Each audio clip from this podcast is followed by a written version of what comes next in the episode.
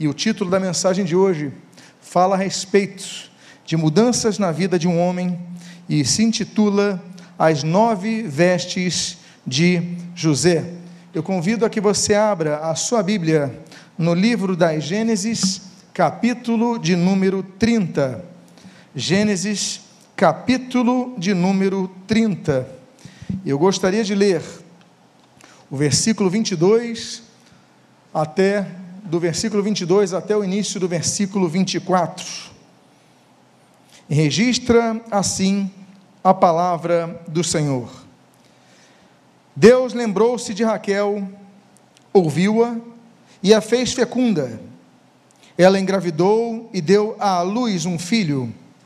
Então disse: Deus tirou de mim o meu vexame e deu ao filho o nome de José. Oremos. Pai amado, Deus bendito, lemos a tua santa e preciosa palavra e pedimos, Deus, fala conosco nesta noite. Abençoa a nossa vida, fortalece a nossa fé, restaura-nos e o que nós pedimos, nós o fazemos agradecidos sobre o sacrossanto nome de Jesus, a quem seguimos, servimos, amamos e anunciamos em nome dele que a ti oramos. Amém e amém. O título da mensagem remete a nove fases da vida do cristão, que podem ser observadas em nove tipos de vestes de José. Quando as Bíblias falam de vestes, as Bíblias mencionam sempre as vestes correlacionando-as com contextos que equivalem ao estado de espírito da pessoa, ao ensinamento que nos quer mostrar ou o momento que a pessoa está vivendo. Por exemplo, nós temos as vestes de pano e cinza, quando as pessoas, como Mordecai, por exemplo, passavam por situações totalmente desesperadoras. Nós temos a primeira menção a uma vestimenta na Bíblia, em Gênesis capítulo 3, versículo 7, que é a menção das folhas da figueira que Adão e Eva vestem quando ali estão envergonhados. No mesmo capítulo 3, mas no versículo 21, nós temos o segundo, o segundo tipo de vestes que a humanidade experimenta, quando Deus sacrifica o animal e coloca neles vestes de animais. Nós temos vários tipos de vestes. Nós temos, por exemplo, as vestes uh, sacerdotais, como nós lemos ali em Êxodo capítulo 28. Nós temos as vestes reais, como nós lemos ali em Esther capítulo número 6.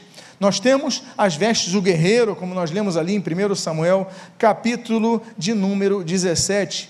Mas como diz o apóstolo Paulo quando escreve aos Romanos no capítulo número 13, nós devemos revestir-nos de Cristo.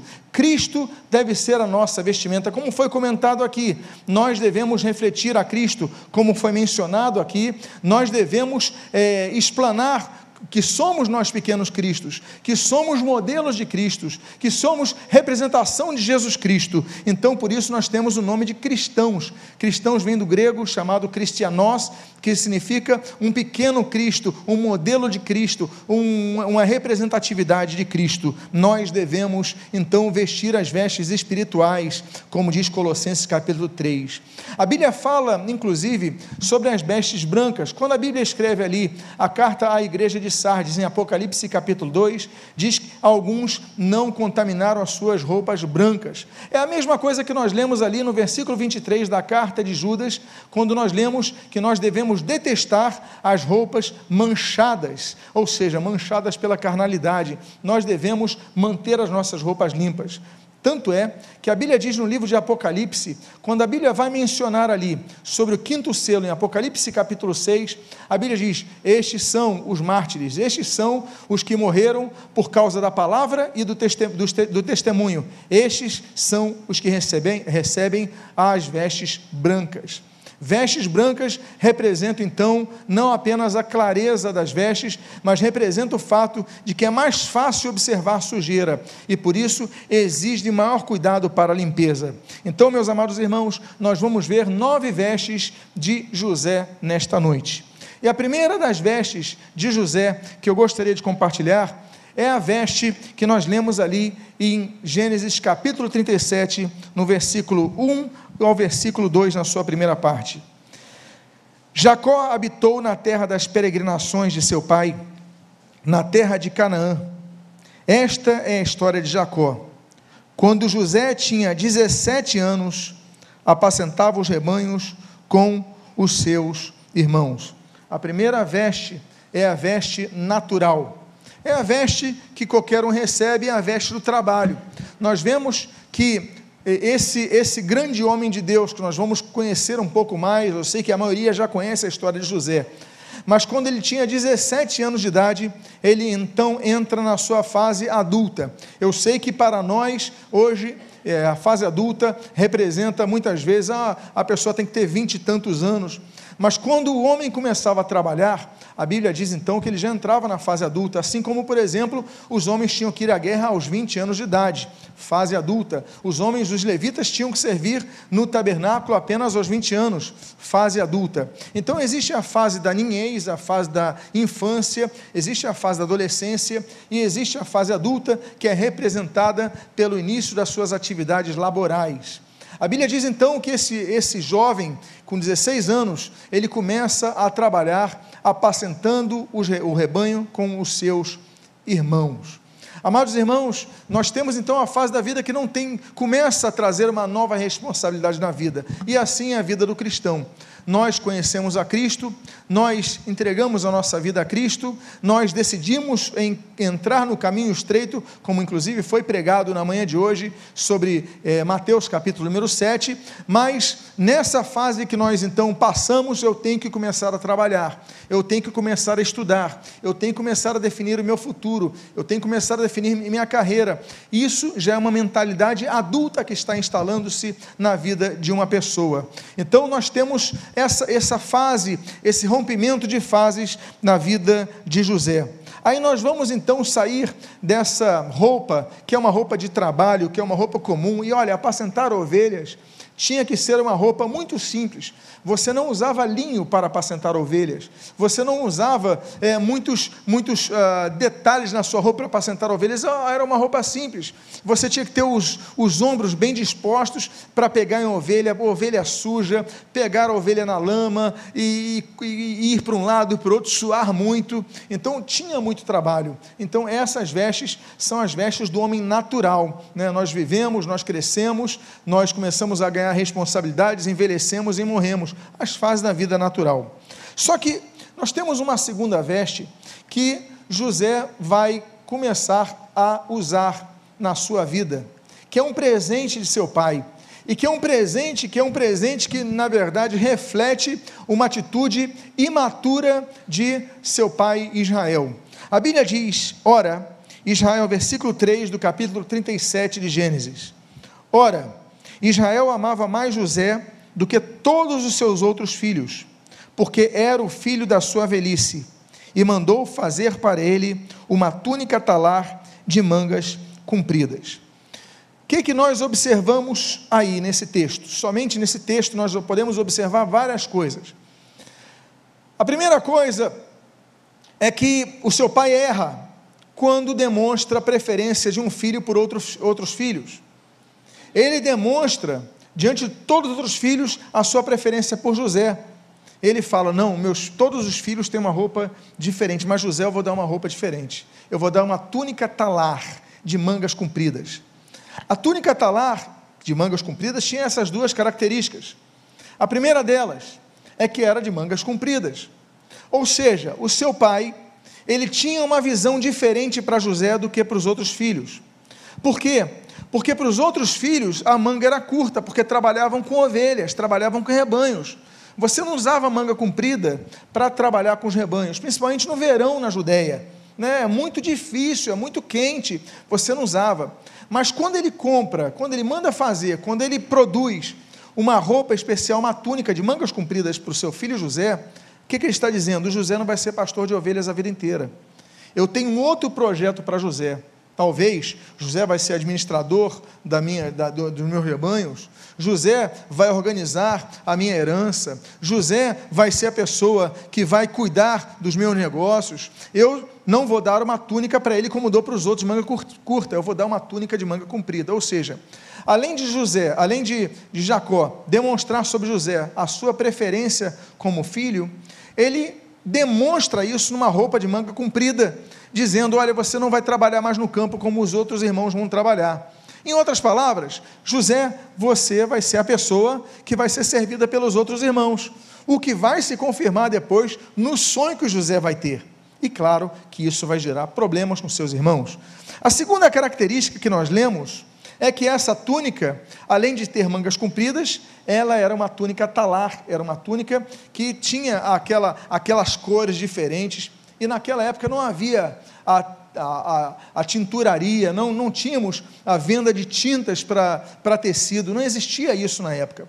Para você poder fazer uma roupa, é, uma, uma túnica talar, cheia de cores, você precisava, porque a lã é branca, então você precisava de um processo de produção de tinta que era caríssima. As pessoas não tinham muitas cores. As cores eram aquelas básicas. A lã branca que vai ficando marrom, ou a lã marrom, depende da cor da ovelha. Você não tinha muitas variações. Mas aquela túnica de José era uma túnica colorida. Ou seja, seu pai pagou mais caro por aquela túnica.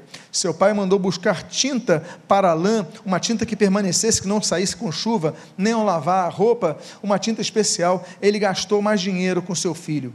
Nós temos então um problema e nós temos uma questão na segunda veste de José, que é uma segunda veste que desperta o que, meus amados irmãos? Desperta a inveja de seus irmãos. Nós temos inveja de irmãos desde o início dos tempos. Gênesis capítulo 4, nós lemos sobre a inveja de Caim para com Abel. Gênesis capítulo 26, nós vemos a inveja dos filisteus para com Isaac. Por quê? Porque Isaac priorizava a sua fé e o que Isaac fazia, ele prosperava. Onde ele cavava um túnel, havia água. É um homem que Deus o prosperou. A Bíblia fala sobre homens já que Deus prospera, mas aquele homem tinha algo especial e os filisteus então o invejaram. Nós temos a inveja de Números capítulo 12, que é a inveja dos próprios irmãos de José, que eram Arão e Miriam, sobre a liderança dele inveja. Nós temos a inveja, por exemplo, de Saul contra Davi, ali em 1, Samuel capítulo 17, quando Davi ele é invejado por Saul, e Saul inclusive manda depois persegui-lo, depois manda matá-lo, por quê? Porque sente muita inveja, Davi era muito querido. Quando as pessoas começam a valorizar o seu trabalho, quando as pessoas começam a ver que seu trabalho está produzindo mais do que o deles, eles não produzem como você, eles não têm o que você tem, eles não logram o que você tem. Às vezes você tem uma família constituída, às vezes você tem mais recursos, às vezes você tem mais bens, às vezes você tem mais talentos, mais dons, às vezes você é mais usado na própria igreja. Pessoas ficam com inveja. Meus amados irmãos, no início dos tempos já havia inveja. E a inveja continua sendo um mal que nós devemos cuidar e evitar. A Bíblia diz, inclusive, que o irmão do filho pródigo, Lucas capítulo 15, quando o seu irmão vem com a roupa ah, toda suja, rasgada, lameada, sem um sapato, sem um sandália no pé, todo abandonado, o seu irmão, ao invés de se alegrar com a vinda do seu, do seu próprio, uh, do seu próprio irmão, me perdoem então a redundância nos termos, mas ao invés de se alegrar, ele o inveja, ele, ele não aceita aquela volta. Nós temos então que ver que a segunda túnica de José é uma túnica de alguém que era muito amado, de alguém que era muito querido, mas quando o favor de Deus vai abençoando aquela vida, ele vai despertando inimizade ao redor daqueles que o cercam, inclusive da própria família. Se eu perguntasse a vocês, será que alguém aqui tem problema com um familiar? Eu não ficaria surpreso se uma grande parte dos que estão aqui na igreja levantassem as mãos. Se eu perguntasse se alguém tem problema com os pais, alguém tem problema com os filhos, alguém tem problema com os irmãos, não estou nem indo para os primos, eu estou ficando naquele núcleo familiar. Eu não me surpreenderia se muitos levantassem as mãos. E se eu perguntasse o motivo por que, que existe essa inimizade, talvez uma resposta quase uníssona fosse: eles não me compreendem, eles têm inveja de mim. Que nós devemos fazer? Orar pelos nossos familiares. Diga à pessoa que está ao seu lado: ore mais pelos seus parentes.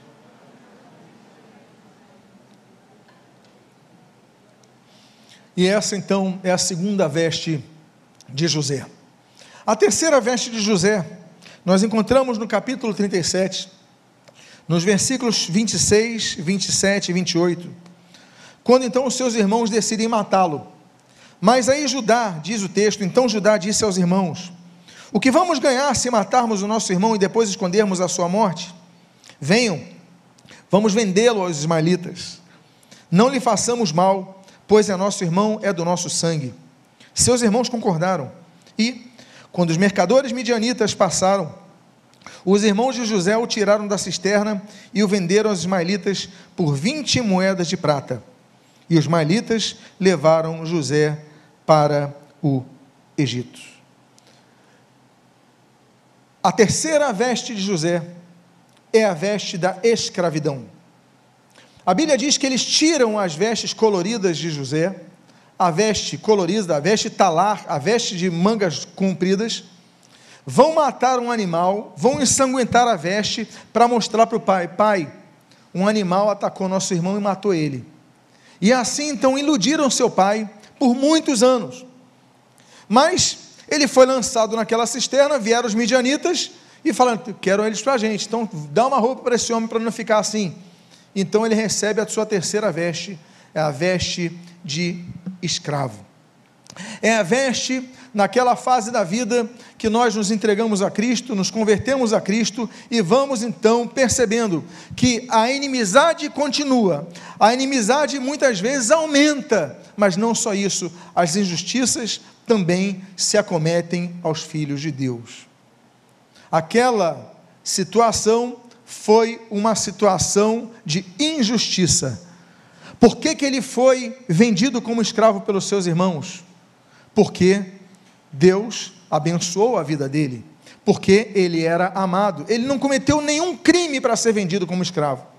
Agora nós podemos fazer uma outra, um outro olhar, levantar um outro olhar, abrir um outro olhar, focar num outro ponto quando nós podemos dizer o seguinte: olha, é uma injustiça que aconteceu com aquele jovem de 17 anos.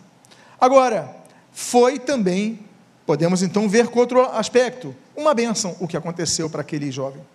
Não entendemos o motivo, mas a primeira bênção que nós podemos tirar dessa situação é que ele ia ser morto. Judá se levanta e fala: Pessoal, não vamos matar nosso irmão, ele é sangue do nosso sangue. Que lucro a gente vai ter se matar ele? É melhor a gente vender ele como escravo.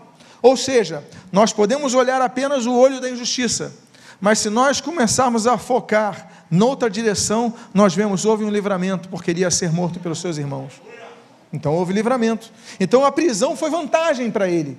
Muitas vezes nós temos que abrir o nosso olhar sobre situações difíceis que nos fazem enxergar outras oportunidades que Deus nos dá. Ele foi levantado como escravo, ele foi levado como escravo, ele foi vendido, 20 moedas de prata como escravo, mas depois nós vamos ver que Deus vai honrá-lo com o tempo. E aí nós temos a terceira veste, que é a veste de escravo. Vamos agora então à quarta veste de José. E a quarta veste de José nós lemos no capítulo 39, dos versículos 1 ao 6. A Bíblia assim registra: José foi levado ao Egito, para o Egito, e Potifar, oficial de Faraó, comandante da guarda egípcio, comprou-o dos ismaelitas que o tinham levado para lá. Nota bene, observe o que o texto diz e coloquei em negrito. O Senhor Deus estava com José, que veio a ser homem próspero e estava na casa do seu dono egípcio. Potifar viu que o Senhor estava com José e que tudo o que ele fazia, o Senhor prosperava na sua mão. Olha que coisa! Assim José achou favor diante dos olhos de seu dono e o servia. E ele pôs José como mordomo, por mordomo de sua casa, e lhe passou às mãos tudo o que tinha. E, desde que Potifar o fez mordomo de sua casa, encarregado de tudo o que tinha, o Senhor abençoou a casa do egípcio por causa de José. A bênção do Senhor estava sobre tudo o que tinha, tanto em casa como no campo. Potifar confiou tudo que tinha nas mãos, as mãos de José, de maneira que não se preocupava com nada, a não ser com o pão que comia. José tinha um belo porte e boa aparência. A Bíblia fala de pessoas que prosperaram. A Bíblia diz, por exemplo, que Isaac, Gênesis 26, prosperava. A Bíblia foi um homem próspero. A Bíblia diz em 1 Crônicas, capítulo 29, que Salomão prosperou. A Bíblia fala em 2 Crônicas capítulo 31 que Ezequias prosperou. A Bíblia fala em Daniel capítulo 3 que Sadraque, Mesaque e Abednego prosperaram. A Bíblia diz em Daniel capítulo 6 que Daniel prosperou. A Bíblia fala de homens prósperos. E o termo próspero em hebraico é tsalah. Tsalah significa ser bem-sucedido, ter sucesso naquilo que faz. Não é errado ter sucesso, não é errado prosperar. Inclusive, o termo grego ah, para prosperidade é, é, é eu rodós, né? eu bom rodós caminho, um bom caminho. É algo bom prosperar, não é problema. Quando o salmista diz, Senhor, dá-nos, concede-nos, prosperidade é um pedido nobre, é um pedido que é viável, sim, não é nosso foco de vida. O nosso foco de vida, Mateus 16, 33. Devemos buscar em primeiro lugar o reino de Deus e a sua justiça, as demais coisas vão ser acrescentadas. Nada pode ultrapassar a nosso foco principal de vida, mas nós devemos, podemos e devemos então lutar por uma vida melhor, sim, claro, mas o fato é que essa vida melhor, essa vida bem-sucedida, esse sucesso na vida de José, se dava pelo que nós lemos algumas vezes nesse texto. O Senhor o abençoava.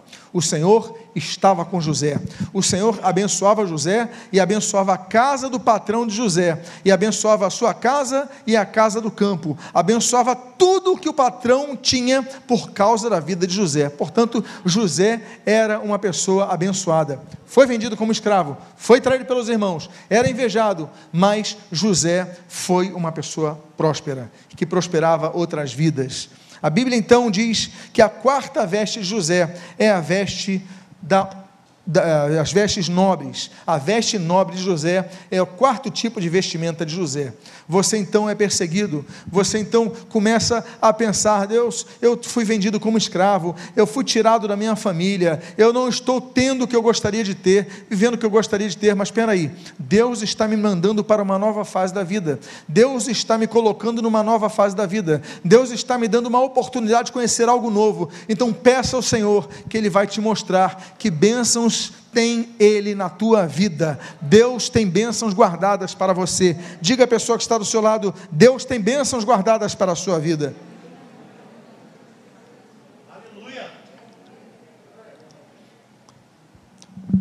Aí nós vamos para a quinta veste de José.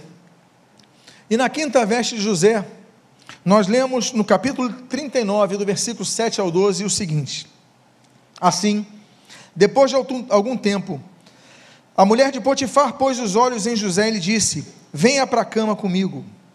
Ele, porém, recusou e disse à mulher do seu dono: Escute, o meu senhor não se preocupa com nada do que existe nessa casa, porque eu estou aqui. Tudo que ele tem passou às minhas mãos. Não há ninguém nesta casa que esteja acima de mim. Ele não me vedou nada, a não ser a senhora, porque é a mulher dele. Como, pois, cometeria eu tamanha maldade e pecaria contra Deus? Ela falou com José todos os dias, mas ele não lhe dava ouvidos, recusando-se a ir para a cama com ela e ficar perto dela. Aconteceu, porém, que, certo dia, José entrou na casa para fazer o seu serviço e ninguém dos de casa se achava presente. Ela então o pegou pela roupa e lhe disse: Venha para a cama comigo. Ele, porém, deixando a roupa nas mãos dela, saiu fugindo para fora. Saiu nu, saiu nu daquela casa porque ela pegou as vestes dele. As vestes, a quinta veste de José é a veste da fuga. Ele decide fugir do que pecar. A Bíblia fala de várias pessoas que fugiram. Ló fugiu de Sodoma, como nós lemos ali em Gênesis capítulo 19. A Bíblia fala que Moisés fugiu do Egito, como nós lemos ali em Êxodo capítulo número 2. A Bíblia diz que, por exemplo, Davi fugiu de Saul, como nós lemos ali em 1 Samuel capítulo de número 18. A Bíblia fala que Paulo fugiu de Damasco naquele sexto, em Atos capítulo número 9. Nós temos vários homens que fugiram, porque era momento de fugir. Elias, depois daquele grande confronto com os Baalins no Monte Carmelo, ali no capítulo 18 de 1 Reis, no capítulo 19 diz a Bíblia que ele foge das ameaças de Jezabel. Fugir muitas vezes é a veste que nós devemos usar. Nós perdemos muitas vezes é, situações, oportunidades de crescer na vida, por quê? Porque não aceitamos a fazer o que é errado. E quando eu falo das vestes dessa mulher, eu não falo apenas desse tipo de situação, mas outros oferecimentos para que você tenha vantagens na sua vida e que você acaba perdendo, como por exemplo subornos. Por exemplo, situações que podem te ajudar a crescer na profissão. Você abre mão disso pela sua honra, pela sua fidelidade a Deus, você abre mão de tudo isso, e aí então você vê que as vestes, muitas vezes, as vestes da fuga, são as vestes que vão redundar em Claro, perdas temporárias, mas a salvação que é perpétua. E aí nós vamos então para a sexta veste de José. E a sexta veste de José nós encontramos no versículo 20 do capítulo 39 deste livro de Gênesis. A Bíblia diz: E o dono de José o tomou e o lançou na prisão, no lugar onde os presos do rei estavam encarcerados. Ali José ficou na prisão. Mais uma prisão inútil, se nós podemos dizer então que estar aprisionado como, como, como escravo era uma prisão. Mas agora estou falando de uma prisão real, estou falando de uma prisão uma, um, com, com cárcere, estou falando com, com, com, com barras de ferro que a pessoa não podia sair. Agora José é cometido por mais uma injustiça. Volto a perguntar aos irmãos: Houve algum erro nele? Houve algum dolo nele?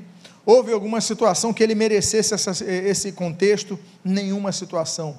O que houve é que ele permaneceu fiel a Deus.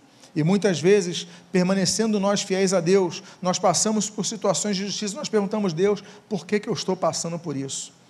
Esse homem, ele passa por essa situação. E nós temos, amados irmãos, o registro de vários homens que foram prisioneiros fiéis. Jeremias, no livro homônimo, capítulo 37, foi um prisioneiro fiel, por exemplo. Pedro, como nós lemos ali no livro de Atos, Apóstolos, capítulo 12, foi um prisioneiro fiel. Paulo e Silas, Atos, capítulo 16, foram prisioneiros fiéis.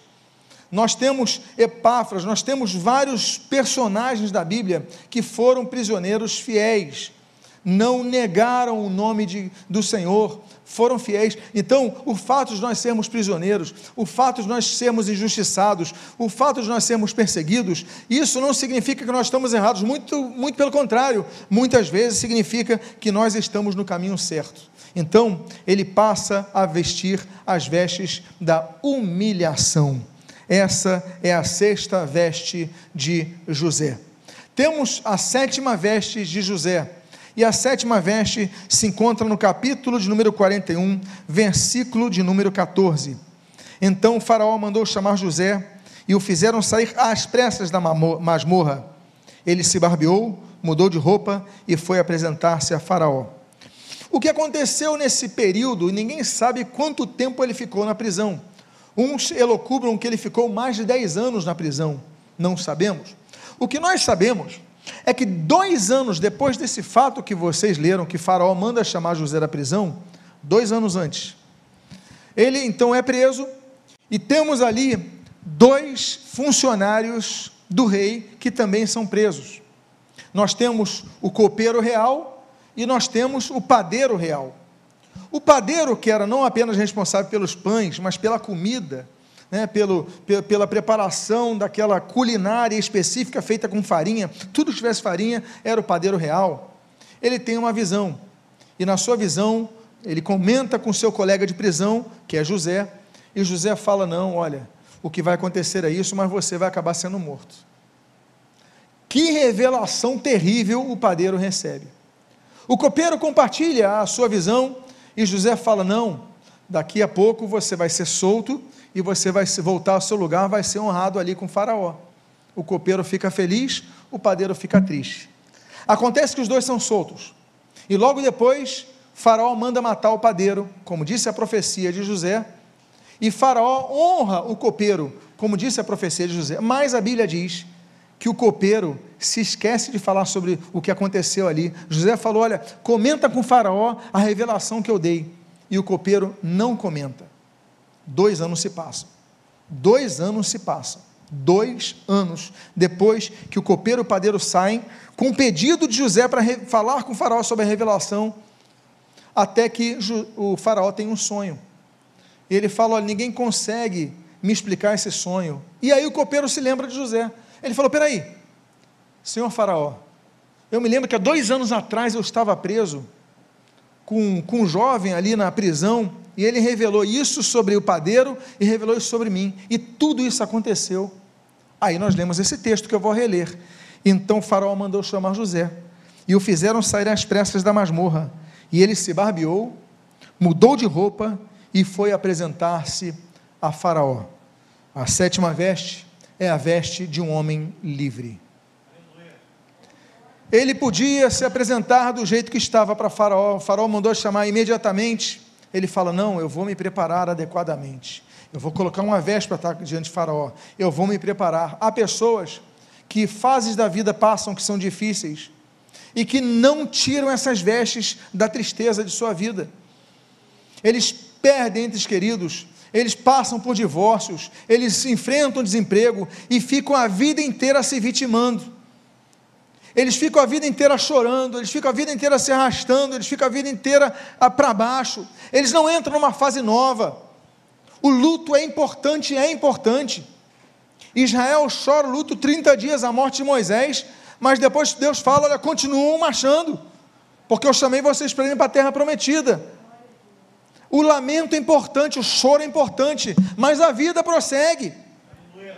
José, ele tinha tudo para ficar chorando, para chegar diante de Faraó com cara de sofredor, mas ele fala: Não, eu vou mostrar bem para Faraó, eu vou me apresentar bem. Então, nós temos a sétima veste, que é a veste do homem livre.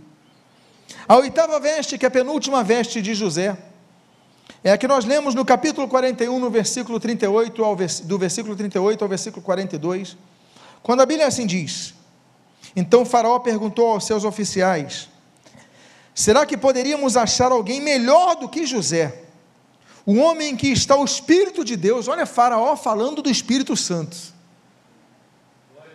Como nós podemos achar um homem como José, que tem o Espírito Santo? Depois Faraó disse a José: Visto que Deus revelou tudo isto a você, e olha, os faraós eram politeístas. Naquela época, todos, só tivemos um faraó que foi monoteísta, e não é da época de José.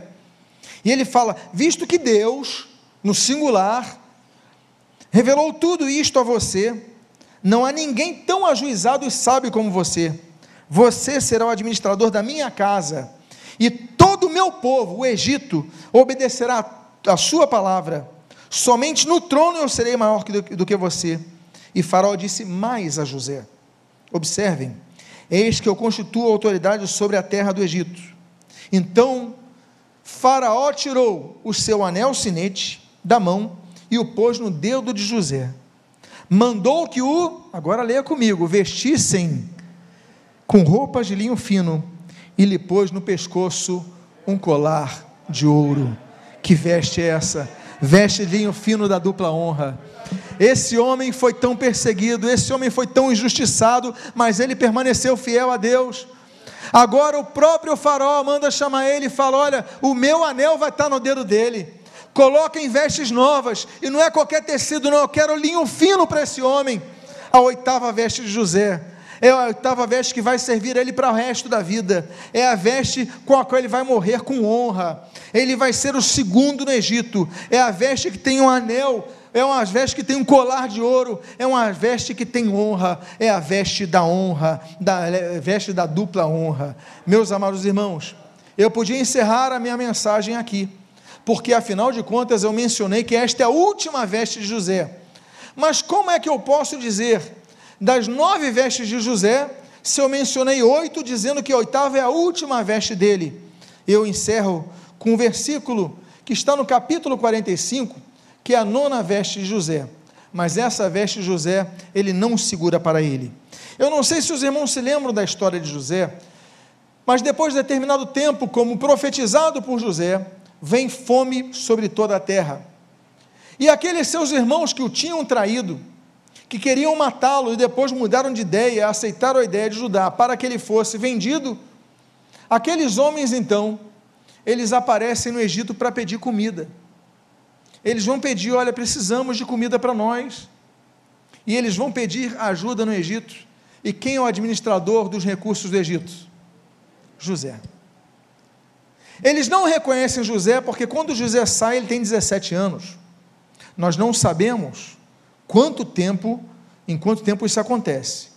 O que nós sabemos de numeral aqui é que ele passa dois anos na prisão. Alguns entendem que ele passou 13 anos na prisão, fora o tempo que ele viveu com Potifar. Não sabemos.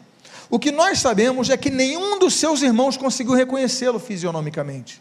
Afinal de contas, ele cresceu, se tornou um homem, estava com toda a maquiagem que os oficiais egípcios tinham, estava com a roupa, nenhum dos seus irmãos reconheceu, mas ele reconheceu os seus irmãos. Porque afinal de contas, seus irmãos eram mais velhos que ele, não mudaram tanto, tinham as mesmas roupas, o mesmo jeito e vieram em conjunto, então José reconheceu seus irmãos. A Bíblia diz que José então olha para os seus irmãos e se, se oculta e começa a chorar amargamente. Ele descobre, inclusive, que nesse período nasceu o irmão mais novo que ele.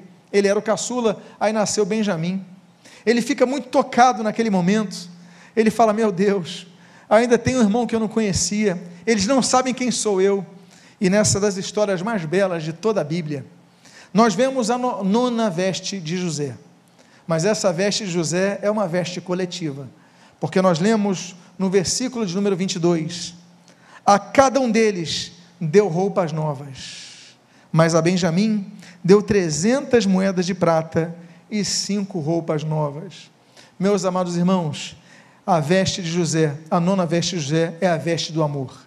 É a veste que ele não usa para si, mas é a veste que ele usa para dar aos seus irmãos.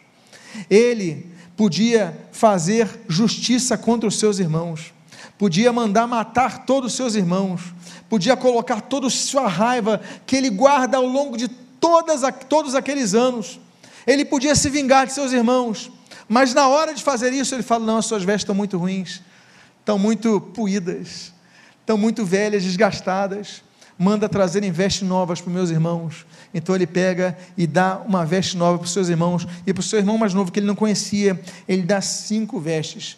Meus amados irmãos, nós podemos fazer muitas analogias com Jesus Cristo entre Jesus e José. Mas uma das coisas mais belas e significativas é que a amplitude do amor que nós vemos supera em muito ódio quando nós vemos que Jesus foi traído por 30 moedas de prata. Mas José, ele dá para o seu irmão 300 moedas de prata. O amor é muito mais forte do que o ódio.